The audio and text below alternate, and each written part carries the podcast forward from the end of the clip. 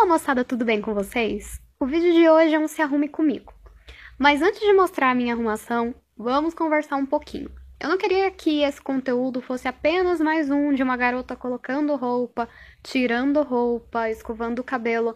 Eu quero aproveitar essas oportunidades para explicar um pouco do conceito por trás dos looks e, de quebra, ainda falar sobre a história da moda. O tema que eu escolhi para o nosso lookbook foi Bad Girls do final de 1940 e 1950. Se você é das antigas aqui no canal, vai se lembrar do vídeo que eu fiz sobre os tipos de pin-ups. Nele eu mencionei um tal de retro bad girl. O retro bad girl consiste em reproduzir os visuais da moda feminina subversiva dos finais de 1940 e de toda a década de 1950. E por que eu acho importante falar disso? Porque geralmente os livros de história da moda só focam nos visuais mais populares, naqueles criados por estilistas consagrados e nos que eram comuns entre as pessoas das classes mais abastadas. A moda das pessoas pobres, das que pertenciam às minorias e subculturas, muitas vezes cai na invisibilidade. Isso é ruim porque constrói uma narrativa unilateral, quando o assunto é moda nos anos 50, muita gente só puxa pela memória aqueles vestidos rodados, com anáguas por debaixo, estampas florais e um ar mega romântico. Mas vocês acham que todas as mulheres usavam aquilo? A resposta é óbvia: não. O estilo housewife, apesar de ter sido bastante popular, foi frequente entre as mulheres casadas da classe média com renda estável. Mas nem toda mulher queria casar nos anos 50 e mais, nem todas as mulheres gostavam das roupas delicadas, em tons claros, com florzinhas, babadinhos. O Retro Bad Girl mistura alguns elementos do estilo juvenil delinquente, mas a moda de algumas mulheres rebeldes muito bem retratadas em capas de pulp magazines. As revistinhas pulp viveram seus anos dourados entre 1940 e 1950. As capas eram super coloridas e as histórias bem variadas, mas podemos dizer que os enredos preferidos eram os de crime e suspense. E muitos deles foram adaptados para o cinema, especialmente para o gênero filme noir. As capas dessas revistas nós conseguimos ter uma ideia bem acertada de como as mulheres da classe média e pobre se vestiam. Inclusive, muitas mulheres retratadas eram prostitutas. Mas uma observação importante que precisamos fazer é: não existiu uma regra de como as prostitutas se vestiam em 1950. A prostituição sempre foi praticada por indivíduos das mais variadas classes sociais. E da mesma forma que tinha garotas naquela época que trabalhavam nas ruas, tinha também aquelas outras que trabalhavam nos meios do alto escalão, usando Dior e frequentando lugares sofisticados prostituição cresceu em alguns países no pós-guerra. Um desses países foi a Inglaterra. Assim que a guerra terminou, estava tudo destruído por lá, o índice de desemprego era altíssimo e as pessoas estavam sem perspectivas. Muitas garotas, infelizmente, tiveram de se prostituir para sobreviver. Nós temos alguns filmes que abordam essa questão e eu vou indicar aqui um deles, se chama Sombras do Mal, de 1950, dirigido por Jules Dassin. A história é ambientada em Londres e um dos núcleos é um cabaré.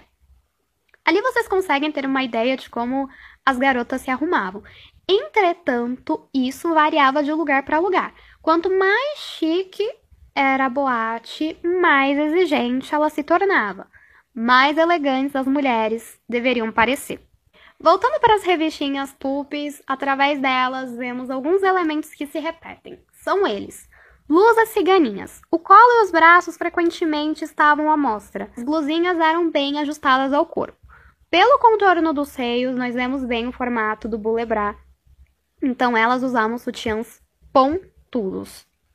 O modelo de saia preferido era a saia lápis, também chamada de saia secretária, usada na altura dos joelhos. Em algumas representações e até mesmo em fotografias dá para ver que certas mulheres usavam a saia um palmo acima do joelho.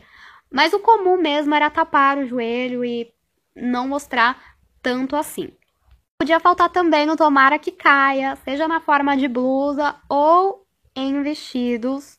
Alguns vestidos levavam fendas que deixavam a cinta liga e as pernas à mostra, Agora vamos falar um pouco sobre a maquiagem dessas mulheres. A produção delas seguia as tendências da época.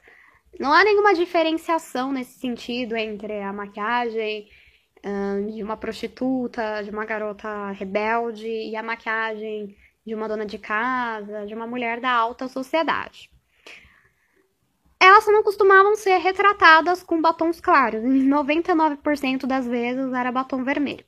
A maquiagem que eu escolhi fazer é típica dos meados da década de 50, por isso leva a sombra colorida, no caso verde, e o traço do delineado é intermediário. As sombras verdes e azul foram bem comuns nessa época. Pode usar sem medo. Talvez você esteja se perguntando por que eu escolhi trabalhar com representações de capas de revistas e não com as fotografias originais. Vejamos. Essas mulheres não queriam ser fotografadas. A prostituição sempre foi mal vista. Então, para a reputação delas, era muito negativo ter fotos expostas por todos os lados. As imagens originais podem ser encontradas em matérias em periódicos, especialmente na seção de crimes, porque muitas delas foram presas. Há algumas fotos que foram tiradas meio que escondido de mulheres trabalhando nas ruas, em boates, e nós temos ainda as revistas para o público adulto, que eu obviamente não vou mostrar aqui. Comparando tudo isso com as representações do cinema e ilustrações, nós vemos que há um grau de verossimilhança bastante alto. E como as ilustrações são coloridas, eu achei que seria mais interessante mostrar elas. Mas vamos voltar para as observações. Praticamente todas as revistinhas que retrataram garotas de programa ilustraram mulheres brancas. Isso significa que mulheres negras, asiáticas, latinas não estavam inseridas no meio? Não. Mas até nesse contexto que é negativo, porque nós estamos falando de prostituição, até nele, a mulher branca ainda era considerada o maior objeto de desejo, aquela que deveria estar na capa da historinha. A gente vai partir agora para o lookbook que eu fiz, um penteado, maquiagem, montei alguns looks. E eu espero que vocês não entendam isso como uma glamorização da prostituição. Não, a prostituição é um tema sério. Só que é um assunto que as pessoas evitam falar. E eu acho que não falar do assunto não vai resolver nada.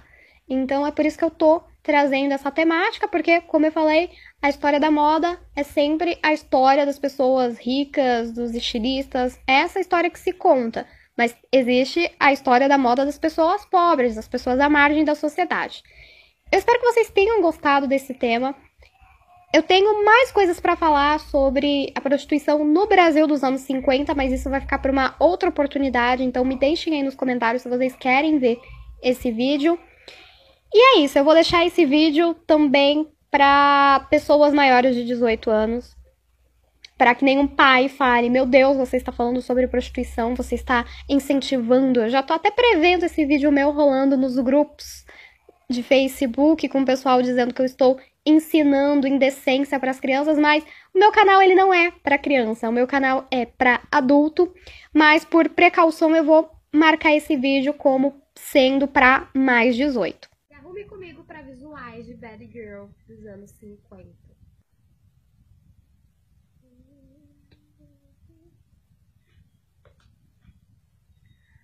Sim, vamos passar protetor para não ficar com a cara cheia de manchas que ninguém merece. Apesar de que em 1950 as mulheres não faziam isso. Ah, vamos sem miserê, que em 1950 não tem miserê, então vai plano base. Pode fazer a sua cara de reboco, sim. Não vamos te julgar. A sobrancelha de 1950 ela é bem marcante, então a gente vai marcar ela. Você vai marcar como? Você vai formar um V invertido, tá? Então você vai caprichar aqui no ponto alto da sua sobrancelha e você vai tentar deixar a sua sobrancelha mais grossa do que ela realmente é. E se você tem sobrancelha grossa, então você já tá na vantagem.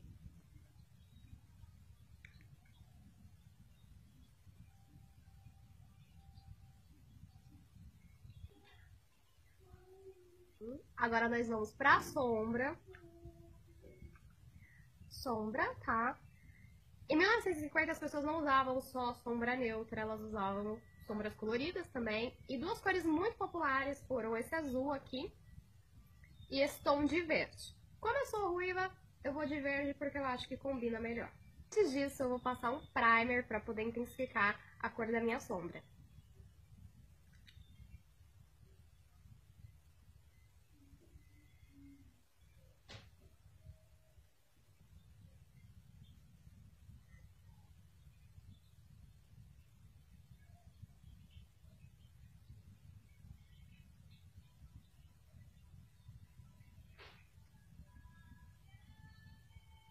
Agora nós vamos pro delineado. Faço grosso ou faço fino?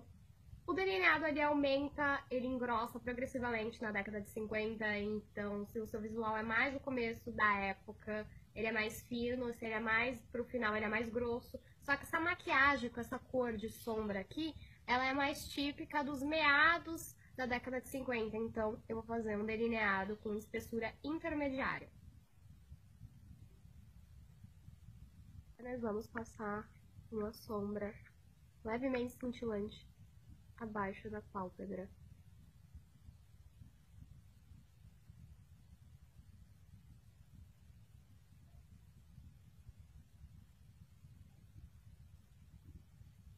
Máscara, né? Bastante máscara, porque merecemos.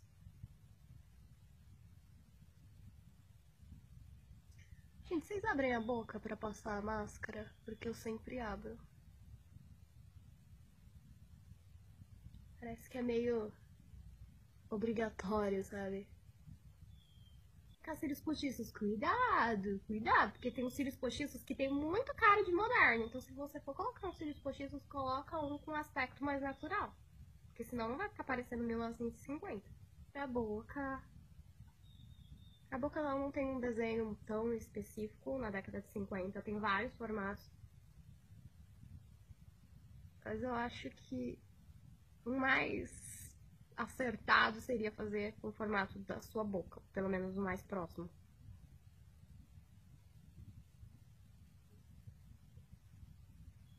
Aqui você pode passar batom mate porque a gente vai passar um lip cream por cima. Então vai preenchendo. Nos anos 50 também se usava batom rosa, batom coral, então você não precisa ficar só preso no batom vermelho. Agora você vai passar o seu lip cream. Lip cream é como se fosse um creminho, só que ele é mais sólido que o gloss. Ah, eu quero passar gloss.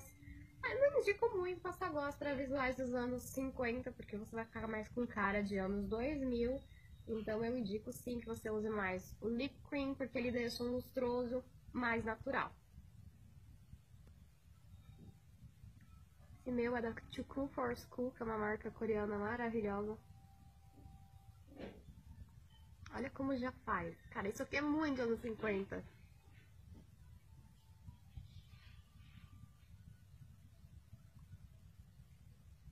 Se você não tiver isso aqui, você pode usar vaselina, que era uma coisa que as pessoas faziam na época. Finalizar com blush. Então, um blush um pouquinho mais queimado.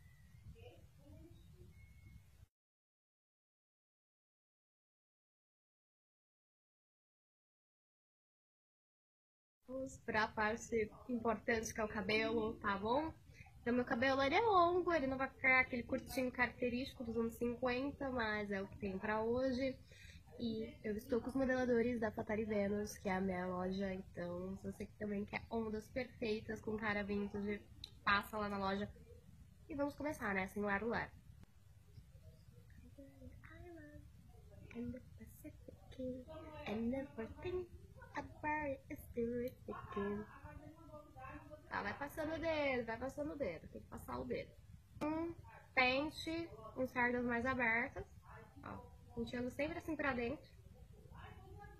E depois você vem com a escova. E você vai fazer isso no seu cabelo todo.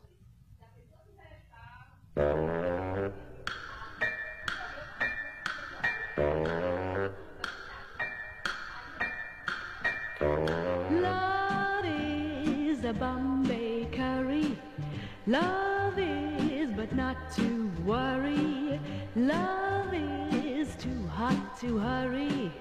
Love is. Love is a red hot candle. Love is a white hot scandal. Love is too hot to handle. Love is Love is happy as a sand boy, fit to beat the band,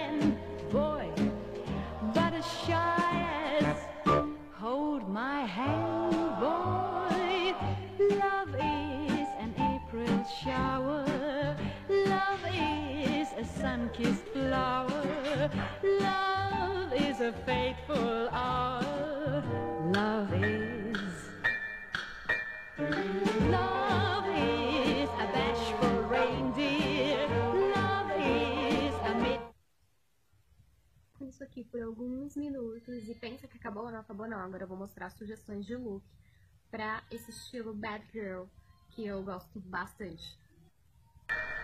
Love is happy as a sand boy, fit to beat the band, boy, but as shy as hold my hand, boy. Love is an April shower, sun-kissed flower, love is a fateful hour, love is. Love is a bashful reindeer. Love is a midnight train dear. Bom, pessoal, foi isso. Eu espero que vocês tenham gostado. Me deixa aí nos comentários quais outros visuais vocês gostariam de ver nesse quadro de lookbook. Não se esqueçam de me seguir no Instagram, arroba blondevenus. Se você quer estudar a história da moda de uma maneira mais séria, acesse o link do meu curso que vai estar fixado no primeiro comentário.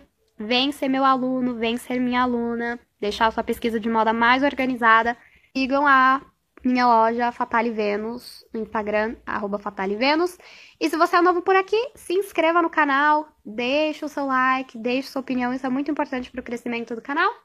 Um grande beijo e até o próximo vídeo.